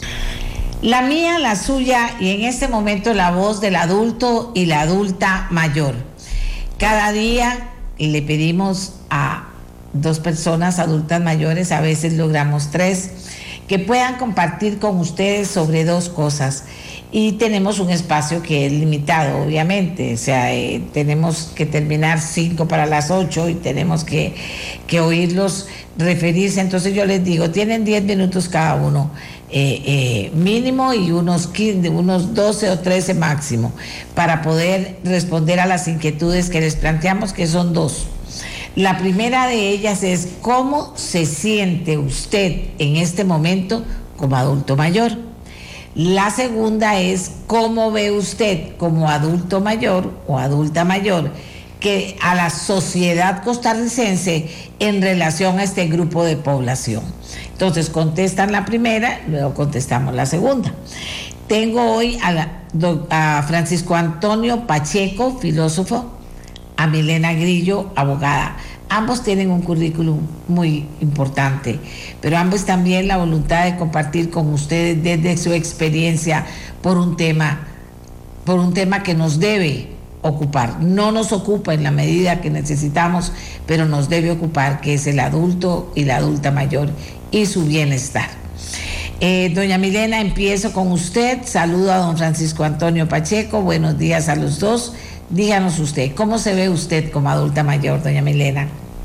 Bueno, muy buenos días, doña Amelia, a su audiencia y un abrazo gigantesco a don Tony. realmente tengo tenemos días de no encontrarnos y me da un gusto inmenso verlo. Así es que le robo ese minutito para enviar este, este abrazo. Y bueno, agradecerle la invitación, Amelia, porque es algo que realmente uno no reflexiona. Hasta que usted nos vea eso, uno vive como persona adulta mayor, pero no reflexiona realmente lo que eso significa.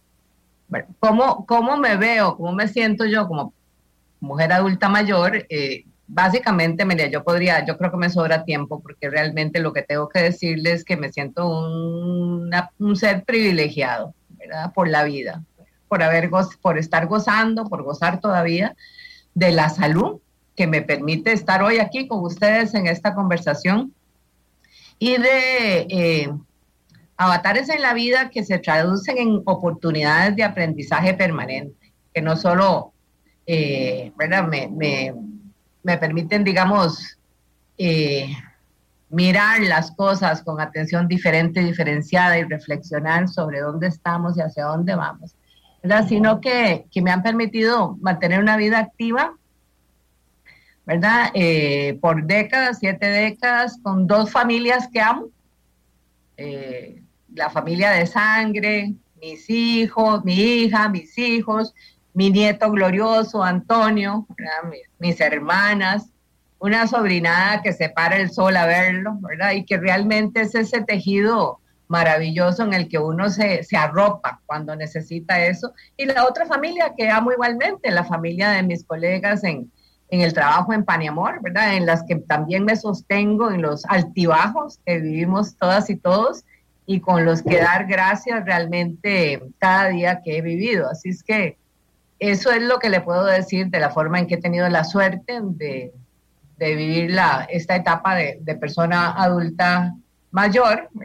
Y que además me genera la conciencia, Amelia, de que no todos tenemos este privilegio, ¿verdad? Que realmente tenemos que trabajar muy intensamente como país para cerrar las brechas que hacen que unos podamos celebrar esto de esta de otra manera y otras y otras personas estén batallando en estas mismas condiciones por su sobrevivencia. Entonces eso es cómo cerrar esas brechas, es el desafío que, en el caso nuestro, de la niñez, la adolescencia, eh, para que puedan inclusive sostener un sistema social que permita a las personas adultas este, realizar sus derechos y mantenerse bien, eh, una parte de la lucha en la que estoy.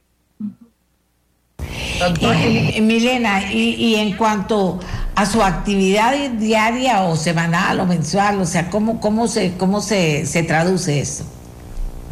Amelia, mire, yo sigo trabajando exactamente igual, ¿verdad? Tengo trabajo con Paniamor, eh, hago consultorías internacionales. Este, bueno, la pandemia nos hizo un alto, yo creo que a todas y todos, y nos sufrimos un terrible deterioro lo pienso más que todo por la dieta emocional, ¿verdad? Que tuvimos, de que no podíamos encontrarnos con la gente, abrazarnos y, y pensar el trabajo que hacemos nosotros en comunidad, que es duro, pero realmente nos, es lo que nos mantiene energizadas, de ver cómo las personas cambian, ¿verdad? Y hacen suyos proyectos de vida hermosos, eso nos hizo una falta terrible y la pandemia fue muy dura en términos de, mantener uno el ánimo que tenía que, ¿verdad? Que se necesita, pero, pero realmente yo sigo, básicamente he bajado la actividad porque tengo un, ya en Paniamor tenemos un director ejecutivo hermoso, un ser extraordinario que, que realmente lleva todas las, las, partes este, complejas y administrativas de la institución y yo me dedico pues a lo que más me gusta, ¿verdad? Que es a pensar, reflexionar, prospectiva,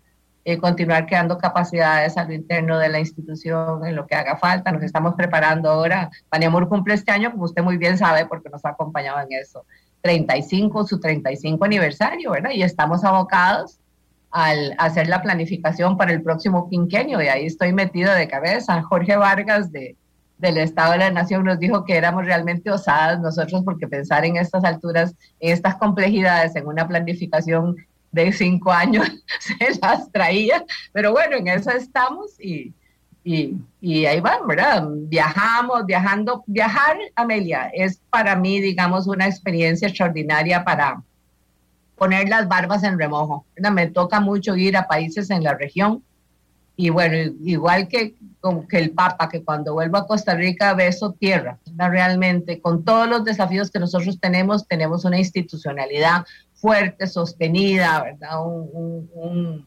digamos, una independencia de poderes que nos permite trabajar en los balances y en los controles y tenemos desafíos gigantescos, pero hay que, mi mamá decía siempre, vean para abajo, ¿verdad? Vean para abajo y, y cómo logramos este, salir adelante. Así es que Así estamos, Amelia, en, en, esa trayectoria, eh, ¿verdad? De, de, acompañar el proceso, se, se nutre uno, se nutre se nutre. Muchas gracias. Don Francisco Antonio, ¿qué tal? ¿Cómo está? ¿Cómo maneja eh, usted, cómo se ve usted como adulto mayor en este momento? Pero tengo que devolver un gran abrazo eh, como mayor y saludarla a usted y agradecerle este espacio. Eh, mire, a mí se me olvida que soy adulto mayor. Eh, ciertamente uno va teniendo algunas limitaciones que de pronto pues la siente. ahora hago más ejercicio que nunca en, en mi vida y tengo espacios para reflexionar, para pensar, para escribir, para cambiar intercambiar opiniones con mucha gente, cosa que hago de manera regular, eh, y dar opiniones eh, sin las presiones inmediatas del pequeño trabajo que le consume a uno buena parte de la vida a lo largo del tiempo. Em, yo creo que, que es muy importante esta reflexión porque circulan muchas tonteras con relación a la tercera edad eh, en las redes. Eh, yo creo que eh, a veces se respeta mucho a la gente de la tercera edad, se hacen demasiados chistes y, y yo creo que eso puede tener un efecto negativo sobre mucha gente, sobre mucha gente mayor. Yo creo que el gran secreto es, mientras uno esté bien o en la medida que está, esté bien, asumirse en esa parte positiva y no pensar en lo que viene o en lo que puede venir o en lo que ocurrió negativo. Eh, no todos envejecemos al mismo tiempo. Eh, yo creo que la edad es algo que va a desaparecer como unidad de medida de, de la condición humana eh, porque va, va a haber muy pronto métodos más refinados de, de definir una edad biológica real. Hay mucha gente, eh, por desgracia, que de manera muy temprana se convierten en ancianos eh, prácticamente inútiles. Otras personas prolongan su vida mucho tiempo en un estado altamente positivo. Yo siempre pongo el ejemplo de mi madre que llegó a 110 años y nueve meses lúcida y perfectamente con su cabeza bien puesta. Eh, me parece a mí que, que esto es importante, eh, cambiar la perspectiva de la gente, porque eh, la perspectiva a veces es lo que lo envejece. Por ejemplo, yo me doy cuenta de que soy una persona mayor cuando me voy a montar a un carro y alguien me agarra para ayudarme. Este, no se me ocurre a mí que, eso sea necesario. Y, es el momento en que digo, hombre, me están viendo como viejito y pues e, en algún sentido tienen razón. Eh, yo creo que el estado de ánimo, el optimismo, eh, la capacidad de encontrar cosas que hacer nos llevan a, prolongar la juventud. Gracias, eh, Milena. ¿Y cómo ve usted la sociedad costarricense con todo lo que eso implica en relación al adulto y adulta mayor? Sí, Amelia, yo tiendo a coincidir con, con don Tony que realmente estamos lejos de, llegar a una posición donde apreciemos el, apreciemos el valor que tienen las personas más allá de la edad. Realmente hay, hay una serie de estereotipos y de cuestiones como que ya a partir de cierta edad ya hay que guardarlos y ver que no, que no se quiebren ¿verdad? realmente ahí o, dejarlos. La inversión ética e inteligente que el país ha hecho históricamente en salud pública nos tiene con una expectativa de vida en la población que realmente es de celebrar, pero que todavía tenemos que procesar realmente en términos de capitalizar qué significa esto, qué significa esto en términos de prosperidad personal y de prosperidad colectiva. El desafío a mí me parece que puede recibir, uno de los desafíos, porque son muchos, pero uno de los desafíos me parece que puede recibir no en ver cómo financiamos el tiempo de vida adicional dependiente de la seguridad social, sino cómo apoyamos más bien la generación de un mercado de trabajo digno para personas adultas mayores, digno, innovador, sorprendente, eh, ¿verdad? Que, que direccionada a dar respuesta a demandas que presentan tendencias de crecimiento en la economía local. Por ejemplo, el turismo. Eh, si usted viaja a cualquier cantidad de países, los guías turísticos, las personas que relatan la historia, todas en la mayoría son personas de edad avanzada, ¿verdad? Que tienen su función, que llegan, que andan, ¿verdad? Apropiadas, que cuentan historias, que, ¿verdad? Que conocen la trayectoria, la, cultura, los valores que pertenecen, ¿verdad? ¿Qué tal, qué tal si apoyamos, eh, que, si nos permitimos cosechar esa experiencia y esa sabiduría que, que acumula este grupo social? y, y las direccionamos a dar respuesta a esas, a esas tendencias, que, a esas actividades más bien que, que presentan tendencias de crecimiento, eh, nichos en los que podríamos estar eh, capitalizando ese acervo de experiencias. Eh, ¿Qué tal un ejercicio, verdad, de personas adultas? ¿Qué tal un ejército, más bien dicho, de personas adultas mayores, trabajadoras independientes o innovadoras sociales? generando ingreso digno para sí mismas y para el país. Un ganar-ganar. Todos sabemos que el sistema de pensiones está fragilizado, que tenemos que hacer esfuerzos para fortalecerlo de diversas formas. Hay mucha preocupación sobre las pensiones de lujo. A, mí me preocupan las pensiones por debajo de, digamos, por debajo de la dignidad de las personas, Las, las, pensiones que apenas permiten, si acaso, sobrevivir, pero no pensar, eso es lo que tendríamos que resolver uno podría reconocer como una de esas líneas la capacidad productiva de las personas adultas mayores.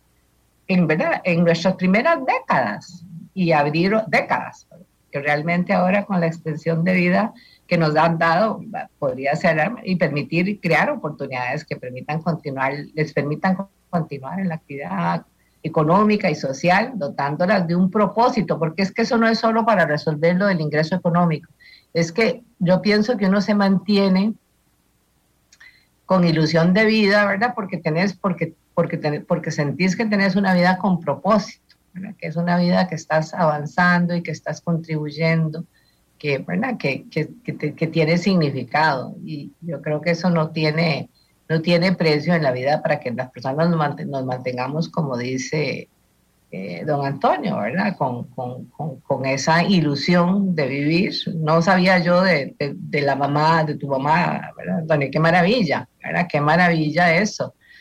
Pero realmente, el, sea, sea cual sea el tiempo que vivamos, que sea un tiempo productivo, ¿verdad? Que sea un tiempo respetado, digno, atesorado, socialmente atesorado, socialmente atesorado. ¿Qué, qué, qué mayor capital puede haber para una sociedad ¿verdad? Que, que sus personas adultas y su niñez y su juventud, y a veces los dos extremos, ¿verdad? Son, son desatendidos o atendidos no en la dimensión del potencial que tienen, ¿verdad? Son atendidos como, como grupos sociales vulnerables cuando realmente son los grupos sociales que pueden contribuir al desarrollo del país.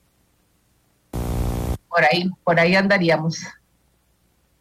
Vea todo lo que me ha puesto a reflexionar, Amelia, usted. no sé. ¿Está por ahí, Amelia? Yo creo que Ahí está, sí, don Francisco Antonio. Mire, Amelia, eh, yo, yo creo que además hay que aprovechar algunas de las ventajas eh, de la tercera edad o de la cuarta inclusive. Eh, hace poco leí en, en alguna publicación seria que las personas mayores tienen o tenemos una capacidad mayor de interrelacionar los dos hemisferios cerebrales. Y entonces a veces vemos el conjunto de los problemas mucho más, eh, de una mejor manera que, que las personas jóvenes. Siempre el criterio del viejo se ha considerado sabio, eh, no tanto en nuestra sociedad donde yo creo que hay una subvaloración. Eh, los orientales han tenido eso siempre. Y, y, yo creo que hay que ponerle un poco de atención a, los viejos, además de que eh, las personas mayores son depositarias de la historia, de, la historia vivida, de la historia de la cotidianidad, y eso es importante para que un país eh, eh, pueda tener un futuro mejor. El tener conciencia de lo que ha pasado, integrarlo al presente, esas esas particularidades yo creo que deberían ser aprovechadas y, y, y, y explotadas por, por, la gente. A, a, veces la rapidez con que viven los jóvenes les impide detenerse a, a, efectuar una reflexión sobre lo que ha pasado, sobre nuestras experiencias colectivas, sobre lo que va a pasar. Y, francamente también eh, yo creo que conviene eliminar las burlas. En mi caso, no, no es que me afecten, eh, pero hay un, una serie constante de chistes sobre los, sobre los viejos, sobre la inutilidad de los viejos. Si se hiciera lo mismo con las mujeres, habría una fuerza social feminista que censuraría eso. Pero con relación a la tercera edad, no hay una fuerza social que le ponga límite a, a esa actitud despectiva, irracional e inconveniente para la vida social. No, Tony, no se me vaya, todavía tenemos tiempo. todavía tenemos tiempo para escucharlo. Es muy valioso. Yo, yo en algún momento hablaba aquí y hablé mucho sobre el consejo de los, de los sabios, integrar consejos de gente adulta mayor pero ahora más bien pienso en integrar a los adultos mayores a instancias de toma de decisiones de, importantes para que puedan también aportar junto con las otras edades que las integren eh, cosas valiosas, don Tony. Mire, hay una lucha generacional siempre. A mí me, me, me hace gracia cuando oigo a la gente joven que aspira a puestos de poder, es un proceso creciente a través de los años. El punto culminante generacionalmente es hacia los 50, 60 años, eh, más allá de los 45. Eh, y hay cierta impaciencia y entonces a menudo hay una presión contra la gente de mayor edad para que desaparezca. Y eso es una tontería porque desgraciadamente los de la tercera edad desapareceremos relativamente pronto y, no hay que hacer mucho esfuerzo para, para empujarlos hacia afuera. Eh, yo creo que, que, en nuestra sociedad eh, esa integración, ese aprovechamiento de la experiencia se, se, hace inútil, sobre todo porque no es aceptada, es rechazada, es vista como un mal. Eh, sobre todo esto se ve en política, es muy divertido, pero eh, todo el mundo dice, hay que, hay que quitar a los viejos, hay que poner a los jóvenes, nadie dice, hay que poner a los buenos, eh, hay que quitar a los malos. Eh, yo personalmente no aspiro a nada más en esta vida, en el campo político, eh, ni, ni me metería en nada verdaderamente activo en, en, el campo político, pero sí creo que, que a veces hay una mala comprensión del movimiento generacional natural. La gente para llegar al poder no llega sola, llega con su generación y un poco con los demás. Y ahí es donde yo creo que, que, que conviene por lo menos que a veces se respete el criterio de la gente que tiene más experiencia. La política es la única actividad donde se desprecia la experiencia. Si usted busca un ingeniero, lo quiere con experiencia, o un médico. Si usted busca un político, la sociedad lo que quiere es que sea nuevo, que sea diferente y que no tenga pasado. Y a mí me parece eso peligroso para el destino colectivo. Pero en fin, las cosas son como son, pero sí podemos hacer esfuerzos por, por mejorar el respeto eh, y el aprovechamiento de la gente de la tercera edad. Y por eso la felicito mucho por traer este tema y reiterarlo, porque nadie más lo está haciendo en el país. No, y reiterarlo, lo seguiré, lo seguiré reiterando porque yo creo que eso tiene que cambiar. Y cuando uno, la sociedad tiene una oportunidad, Antonio, debe tomarla. Y tenemos la oportunidad de eh, valorar a la tercera edad diferente, incluir a la tercera edad que, que, se pueda en las instancias de poder, porque eso tal vez pueda generar para la tercera edad que le falta tanto, que le faltan pensiones, que le falta calidad de vida, hay muchísima gente de la tercera edad que necesita mucho, también hacia ellos también se podría derramar las decisiones que se tomen y no como ahora que uno ve la ausencia de esas decisiones. ¿Le pues parece? es, y, tiene usted mucha razón en decirlo. Bueno, que dicha que le parece, porque yo considero que usted es una persona, no solo eh, es una persona sabia, que eso, eso es importante. Y además, eh, que, que, se prodiga, o sea, es una persona que, que le gusta conversar, si, si, le piden un consejo le gusta darlo, que le gusta enseñar y todas esas cosas son muy valiosas, como a doña Milena, que le gusta prodigarse con los niños y niñas que más necesitan y darles opciones y crecer y crecer en esa preocupación. Así que tuvimos dos voces de adulto y adulta mayor eh, hoy que, que me hacen muy orgullosa. Señora. Sí, sí, no, que yo, digamos, me gustaría cerrar como que se trata con un, se trata de un acercamiento entre generaciones, ¿verdad? Eh, realmente de, respeto y de aprecio mutuo. Hay que ver los niños y las niñas cómo se quedan escuchando las historias de sus abuelos, ¿verdad? De los tíos y eso.